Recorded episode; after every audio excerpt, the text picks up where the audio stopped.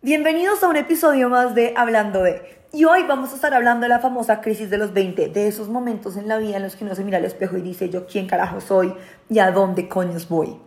Creo que todas las personas hemos estado en estas situaciones y como siempre me encanta empezar estos espacios pensando en, oiga, hagamos un viaje de retrospección a mí y qué es lo que a mí me genera la crisis de los 20.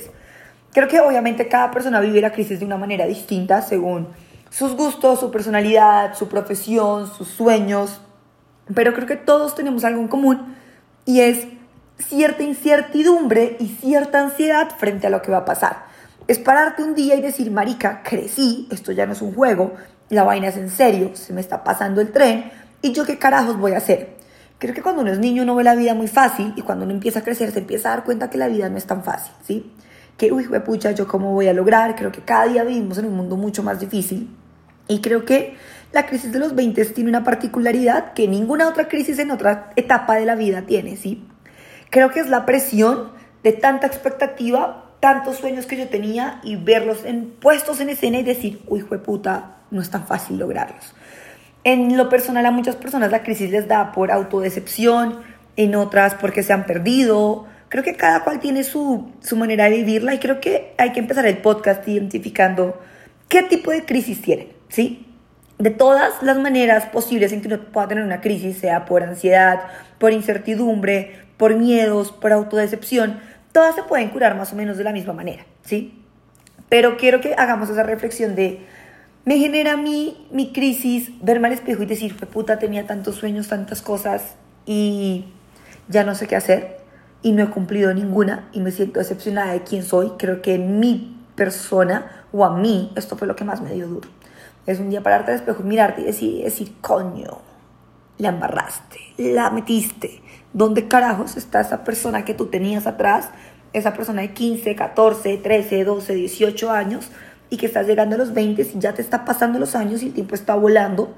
Y, y, tú dónde estás cumpliendo tantos sueños que tú dijiste que querías cumplir. A otras personas les pasa lo contrario, llegan un momento y dicen, fue puta, tengo mucha presión porque he hecho muchas cosas buenas y no sé qué más voy a hacer y tengo esa incertidumbre de que tengo una responsabilidad que te has puesto a ti mismo. ¿Sí? Es un estigma de tengo hecho tantas cosas buenas, la gente me tiene en un umbral muy alto que no puedo decepcionar a la gente. Entonces quiero que identifiquen qué les genera ansiedad. También su trabajo, su vida profesional. Otras personas dicen, tengo crisis de los 20 porque no me amo, no me hallo, no, no estoy establemente, emocionalmente estable, no estoy bien, no me siento bien conmigo mismo. Creo que también hay demasiadas crisis de autoestima, de amor propio, de ansiedad, porque digo, mi familia es un caos, no me siento estable, eh, no me siento orgullosa de quién soy, me siento descarrilada. Identifiquen qué realmente, qué ámbito de su vida. Pero en ese momento parte de mi crisis también es mucho mi ámbito social.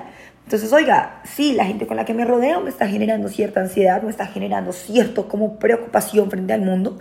Esa es otra opción. Identifíquenla. Yo voy a hacer este podcast un poco personal. Cuando dije voy a grabar podcast esta semana, no tenía un tema. Yo siempre tengo los temas, hoy no, no, no tenía tema. Y, me, y yo puse una pregunta en Instagram y me dijeron, crisis de los 20. Y creo que apenas leí eso, no seguí leyendo más. Dije, de esto voy a hablar. Y voy a hablar porque me, siento, me sentí atacada, me, me sentí identificada. Dije, uy, fue puta, sí. Yo, yo estoy en la crisis de los 20. Llega un punto en que uno crece teniendo demasiadas expectativas frente a uno quién es, sí. Yo de chiquita era una persona muy juiciosa, Mape la tiene muy clara, María Paula siempre supo qué iba a hacer con su vida, María Paula siempre las cosas se le facilitaron porque le metí muchas ganas, le metí mucho empeño, tenía muy clara dónde iba. Y cuando uno empieza a crecer, empieza a autodescubrirse. Yo creo que la crisis de los 20 realmente viene porque uno se descubre a uno mismo. Y uno descubre partes de uno que uno antiguamente no conocía, ¿sí? Y ahí es donde yo en verdad digo, esto es el peligro de la crisis de los 20 la crisis de los 20 no da porque te desconozcas, da porque te empezaste a conocer hasta ahora. Cuando uno es chiquito, uno en verdad no se conoce. Y aunque es al estado más puro de uno, creo que cuando uno llega a tomar decisiones realmente sustanciales en su vida, como el que voy a estudiar, y empieza uno a estudiar, uno se empieza a dar cuenta, fue puta, ¿será que sí lo hice bien? ¿Será que lo hice mal? Uno empieza a cuestionar su propio raciocinio, porque realmente creo que es de las pocas primeras decisiones realmente importantes que uno toma, ¿sí? Yo creo que yo escogí la carrera que yo escogí a la ligera. Yo en verdad estaba en un momento en mi vida en el que en el que realmente las cosas no me importaban mucho. Yo dije, ah, bueno, administración de empresas. Luego dije, ay, no, mi cerebro me da un poquito más. No hagamos administración, hagamos finance porque me creo inteligente y los números se me facilitan. Mm, tenía otros sueños de chiquita que se murieron en, en, en, en, los años. Y cuando empecé a crecer y me fui a vivir sola, y tenía 20, me empiezo a autodescubrir de una manera que me cambia la vida. Empiezo a hacer cosas que tal vez mi yo cuerdo nunca hubiera hecho pero que mi yo a yo, cuando nos miramos cara a cara, me, puso el mundo patas arriba. Y creo que mi crisis de los 20 es esa, es darme cuenta de decir, oiga, usted tiene un pocotón de talentos, está escribiendo un libro, ¿y qué pasó con el resto de sueños? Y mi crisis ha sido esa, ¿la estoy cagando o no la estoy cagando? Mi crisis de los 20 ha sido ese dilema entre estoy haciendo las cosas bien o no estoy haciendo las cosas bien en mi vida. Y creo que realmente se puede resumir a que parte de las crisis es la, es la incertidumbre que tenemos del futuro. Es que por primera vez nos estamos dando cuenta que somos responsables de nuestras vidas y que todo lo que tú hagas afecta realmente quién tú vas a ser mañana. ¿sí? Cuando uno es chiquito, no, uno, cuando es chiquito uno en verdad tiene poco poder de decisión sobre su vida. Y creo que esa es la crisis de los 20, es no tener la confianza suficiente en la decisión que estoy tomando. Y muchas veces pasa por la cantidad de expectativas que la gente tiene de nosotros. Yo creo que cuando yo empecé a estudiar en la universidad, la expectativa mía era muy distinta. No solo mía, sino de las personas que tenemos a mi alrededor. Creo que las expectativas que tienen sobre mí, en mi familia, en mi círculo social, mis amigos, la gente que yo conozco, no son las mismas expectativas que tienen de mi hermano. El caso es que con el tiempo uno se empieza a dar cuenta que la crisis te da por la falta de confianza en tus decisiones, porque nunca has aprendido a tomar decisiones. Y hay cambios en la vida que son muy duros, hay cosas que a uno lo trauman. Yo creo que a mí los 20 me dieron, cuando yo cumplí los 20, empecé en un proceso, como les estaba diciendo ahorita, autodescubrimiento impresionante. Me di cuenta de un poco de cosas que, mira, esto también es María Paula. Y me empecé a dar cuenta que ese tipo de cosas muy pequeñas que yo estaba haciendo del mundo del arte y de escribir y todo, se conectaban más con la María Paula de 10 años que quería ser actriz, ¿sí? Y empecé a entender a mí qué es lo que realmente en la vida me gusta. Y parte de las cosas que a mí en la vida me gustan son el arte, el poder, el, el conocimiento. Y me di cuenta que yo estaba estudiando una carrera, que terminé la carrera, y cuando termino la carrera vengo y digo, puta, ¿será que yo me equivoqué? ¿Será que esto es lo que yo sí quiero? ¿Será que yo sí quiero pasar el resto de mi vida en el investment banking? Y me paniqueo. Durante mi carrera yo trabajé en una empresa logística, aprendí a conocer partes de mí que yo nunca creí que fuera a conocer, pero también me hizo entender que la vida y que las responsabilidades de tus decisiones son muy fuertes. Creo que mi crisis hoy en día, en el último año, teniendo ya yo 22 años, me doy cuenta que estoy empezando a vivirla hasta ahora, que yo estoy entrando a la crisis. Y no les puedo decir que les tengo la solución, pero la solución realmente está en atrévete a hacer y hazlo con miedo. Creo que a mí la vida me abrió un día la puerta y me cambió la vida y me dijo, un TikTok que era un chiste, que se fue viral, que para mí era un chiste, me abrió las puertas, un pocotón de cosas que a mí me cambiaron mi manera de entender mis talentos, mis actitudes y las cosas que yo quiero hacer con mi vida. Cuando yo tomé la decisión de retirarme del trabajo al principio y decir, puta, me voy a dedicar escribir un libro, a mí el mundo se me paniqueó. Yo decía, ¿será que estoy tomando la decisión bien o mal? Yo tomé la decisión tras un momento de crisis emocional muy fuerte por problemas, digamos, no familiares, pero sí por una situación en la que, digamos, más o menos yo me quebré y casi quebró mi familia. Y creo que la presión, la culpa, una cantidad de sentimientos encontrados, yo no me hallaba, todo era negativo, era una, un, un, sinfín de emociones negativas que se me acumulaban y se me acumulaban y se me acumulaban y no me dejaban a mi ser. Y tomé en ese momento una decisión trascendental de decir, voy a botar un trabajo para escribir un libro. Y lo peor es que era un libro que yo nunca me imaginé escribir, que mi yo interno dice, amo lo que está acá escrito, pero que mi yo externo de cómo el mundo me ve, puta, no, esto no es lo que yo debería estar haciendo. Yo debería estar en un banco, yo debería estar en el World Bank, yo debería estar en las Naciones Unidas. Y empecé a darme cuenta de, ¿será que estoy tomando la decisión correcta? ¿Será que ese es el camino correcto? Y más con la presión de las personas que te dicen, Marica, ¿y tú tan inteligente que eras y ahora eres TikToker? Marica, ¿y tú tan juiciosa que eras y ahora hablas de sexo? Oigan, son como clavaditas ahí que yo a veces digo, oiga, crisis. ¿Sí? Es un dilema entre estoy explorándome, estoy encontrándome, porque sí, es un mundo, estamos en un mundo en el que no nos dejaron a nosotros encontrarnos, en el que nos pusieron tantas cosas de cómo teníamos que ser para vivir en el mundo, que yo dije, fue puta, me exigí tal vez tanto de chiquita que llega un punto en el que ya no sé a dónde voy, ¿sí? Ya no sé si lo que estoy haciendo está bien o está mal. Pero creo que independientemente de si está bien o está mal, ustedes nunca lo van a saber. Yo no sé qué hubiese pasado y yo dónde estaría y si fuese más feliz y si fuese menos feliz. Y creo que parte de mi crisis es la incertidumbre de no saber yo qué estaría haciendo de. Y me doy cuenta que la solución para poder salir de mi crisis, tanto la personal que yo tengo como la que la mayoría de ustedes deben tener, es no le den tanto poder a esa incertidumbre, al what if, al otro escenario alternativo que nos sucedió. Yo creo que yo llevo un año en mi vida de cierta manera estancada en muchas cosas, he aprendido muchísimas cosas y tomé la decisión hace poquito de voy a volver a buscar trabajo porque me di cuenta que lo que a mí más me gusta de las redes sociales es escribir. A mí lo que menos me gusta es ir a eventos, lo que menos me gusta es el número de seguidores. Le intenté, le di, me gusta, lo disfruto, pero creo que me gusta más que ser una celebridad, ser una persona que usa el intelecto. Y me di cuenta que a mí lo que realmente me apasiona en la vida es sentarme a escribir libros y, y sí, yo no, yo no quiero ser una cara bonita. Y creo que fue una decisión que tomé y dije, voy a volver a, a, trabajar seria, sí, yo tengo un part-time job, pero dije, quiero, necesito un full-time. Tomé la decisión de, de devolverme a Colombia en un sinfín de no sé qué hacer con mi vida, tengo muchos miedos.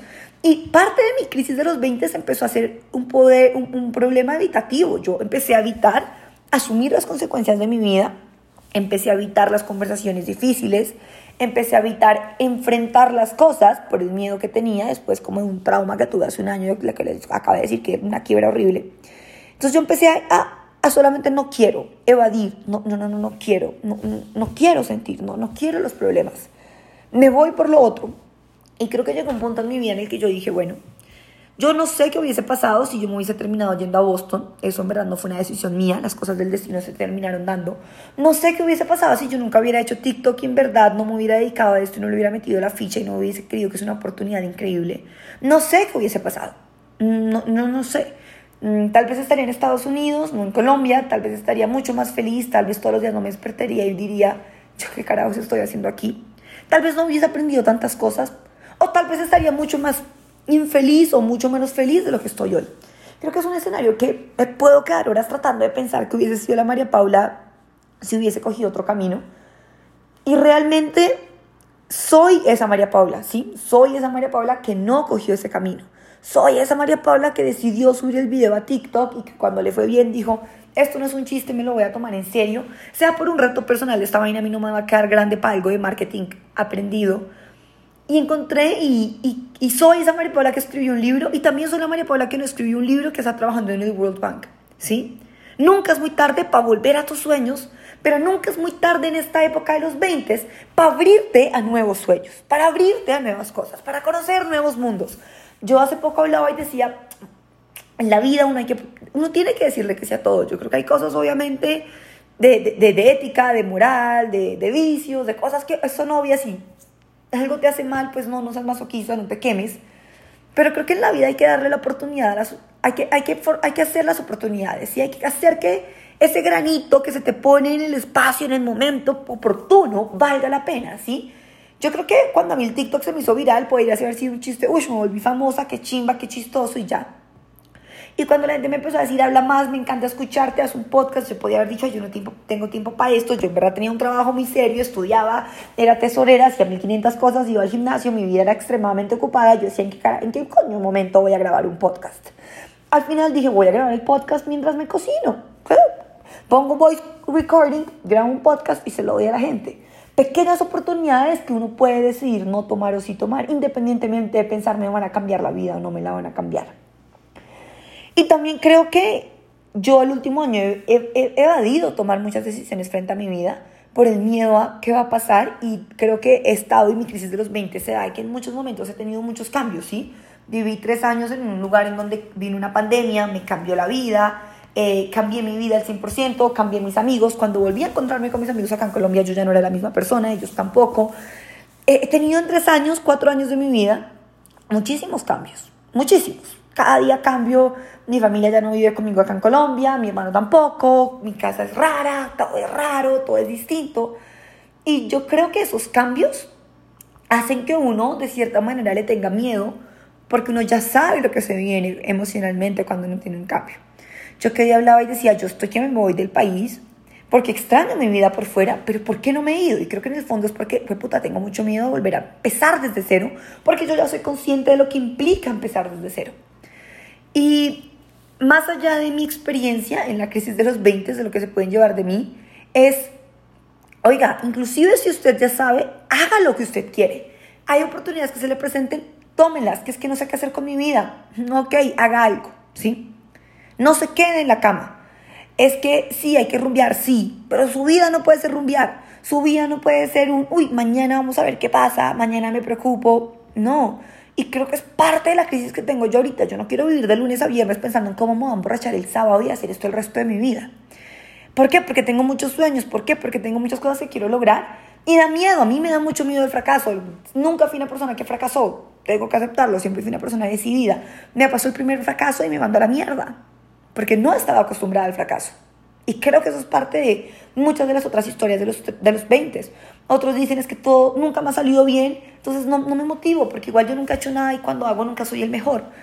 Tu puta, ambas cosas presionan. Ser el mejor siempre genera mucha presión y no ser el mejor siempre también genera mucha presión. Pero si usted no intenta, si uno no le da el chance a las cosas que la vida le pone ahí, usted no está viviendo.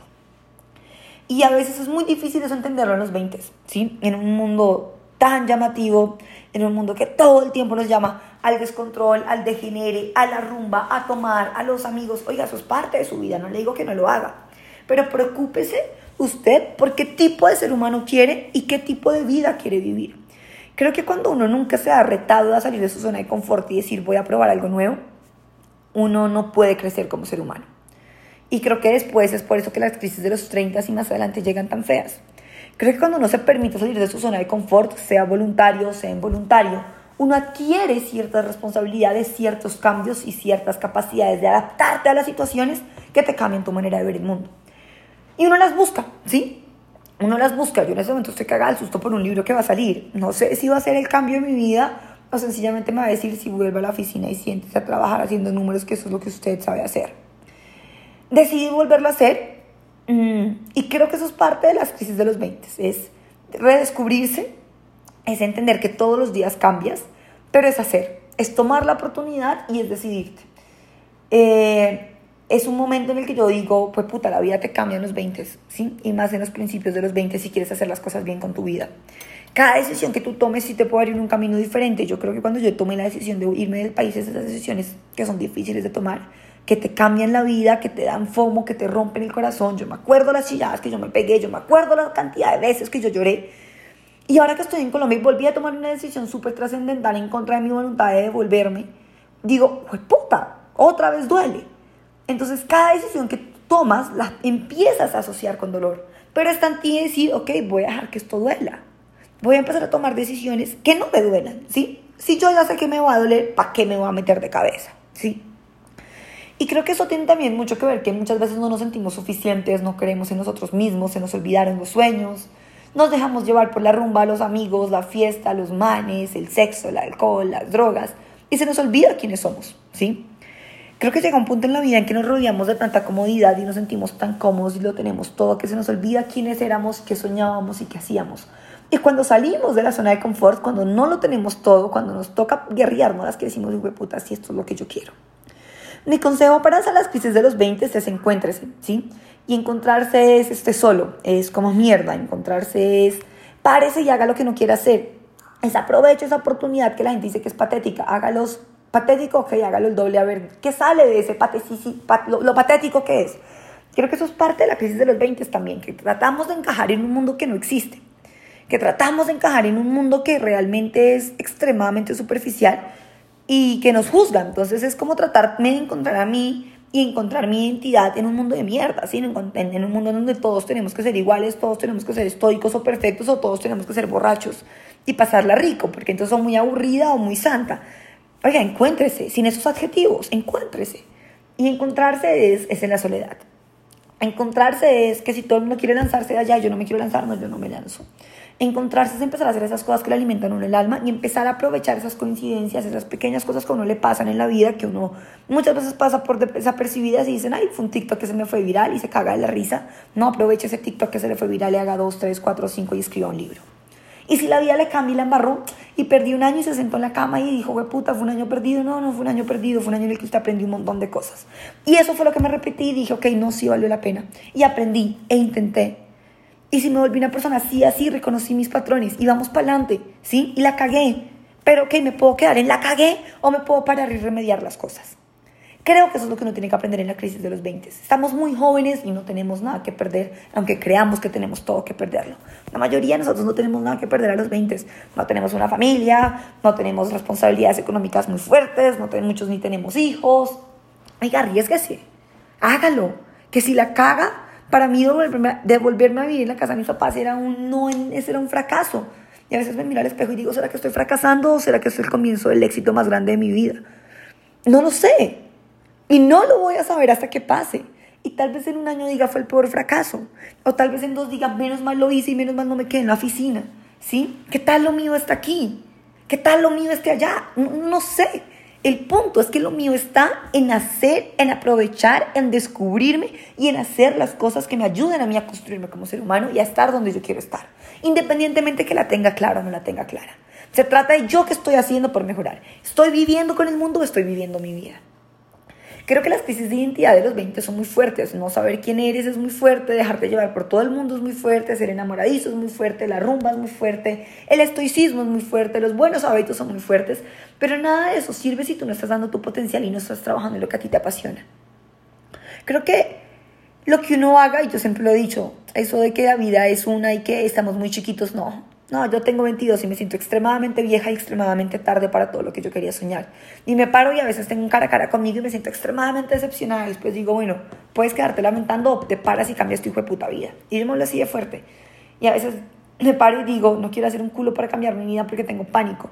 Más a dar que el miedo te gane. Y me habla así como, a ver, pendeja, no que tú podías todo. Y creo que esta charla me la estoy dando muy a mí, pero también te la estoy dando muy a ti. Párate y di, tú lo puedes todo. No te quedes en la pendejada, no te quedes en el miedo, para que tú puedes. Y, creo que es aprender a hablarse, es aprender a decir qué vida quiero vivir yo. Cuando uno prueba, es verdad, cuando uno quiera, prueba caviar, ya después uno no va a querer comer pasta, ¿sí? Así no es el dicho, pero no me acuerdo cómo dice. Cuando yo probé la gloria de vivir sola y de tener mi independencia y todo, yo ya no quería volver a estar en mi casa. Yo no quería volver a un... yo quería rodearme de personas con las que me estaba rodeando. La vida me cambió, me puedo quedar lamentando o puedo yo cambiar mi realidad. No puedes cambiar el mundo exterior, puedes cambiar tu realidad. Y creo que eso es lo que uno tiene que aprender en los 20. Está en ti la vida que tú quieres vivir. Está en ti. 100% que está en ti. Y lo que tú hagas ahorita es el producto de lo que dejaste de hacer. Y lo que tú hagas ahorita es el producto del resto de tu vida. Estás en la etapa en la que puedes joderte tu vida o ser un puto crack. Entonces es donde uno tiene que pararse y decir, ¿me quiero joder mi vida o quiero ser un puto crack?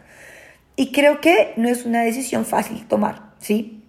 Creo que duele y no es fácil y da miedo, pero o la tomas o el mundo la toma por ti. O te comes al mundo o el mundo te come a ti. Y en la crisis de los 20 y en los 20 es así de fácil. O te comes el mundo o vives una vida de mierda el resto de tu vida. Y no te estoy asustando, te estoy diciendo, te coges las huevas y cumples tus sueños y haces las cosas que tienes que hacer. Y te conoces y dices, alto aquí, esta es mi vida, voy a hacer quien yo soñé de chiquita y no voy a decepcionar a esa niña chiquita y me voy a reencontrar y voy a encontrar qué es lo que a mí me apasiona y voy a trabajar por eso.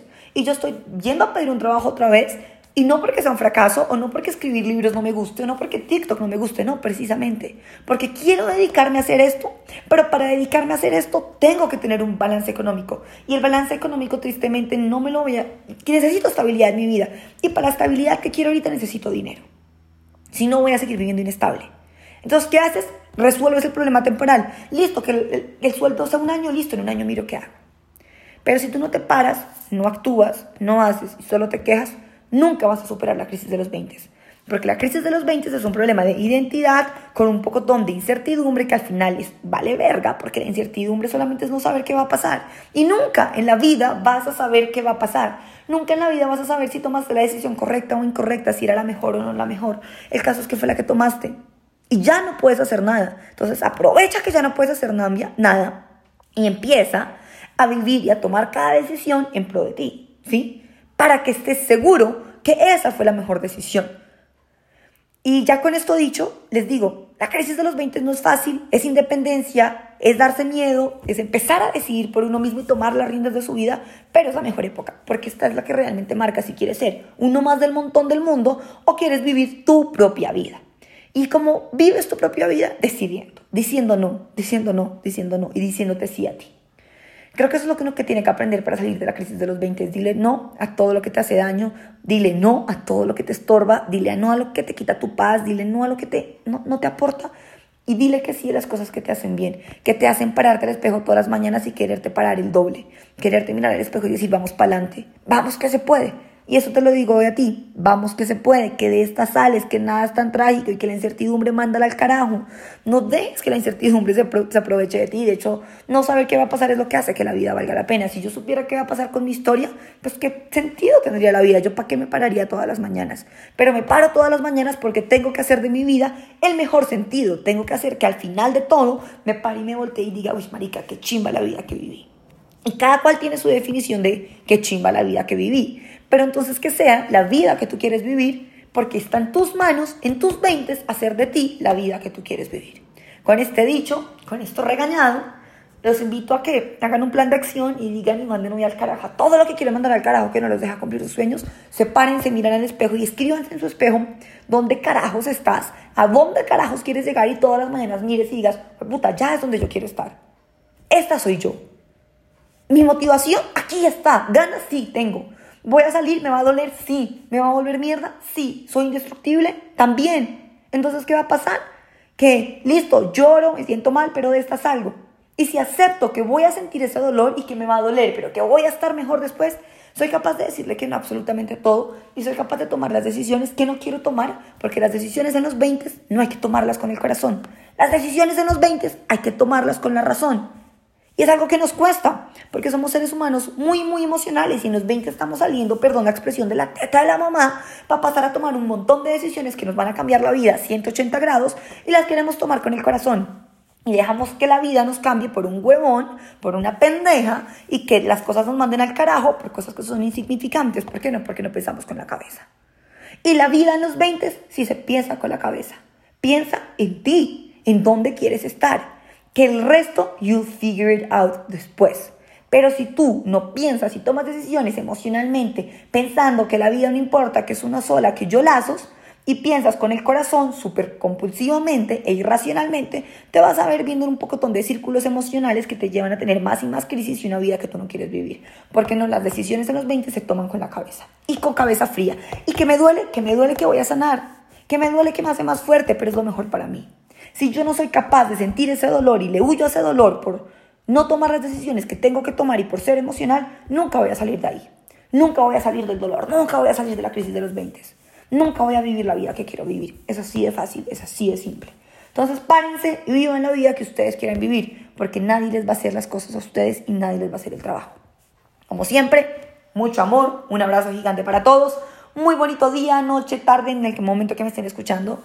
Y este podcast es especial porque también quedó grabado en video. Un abrazo para todos.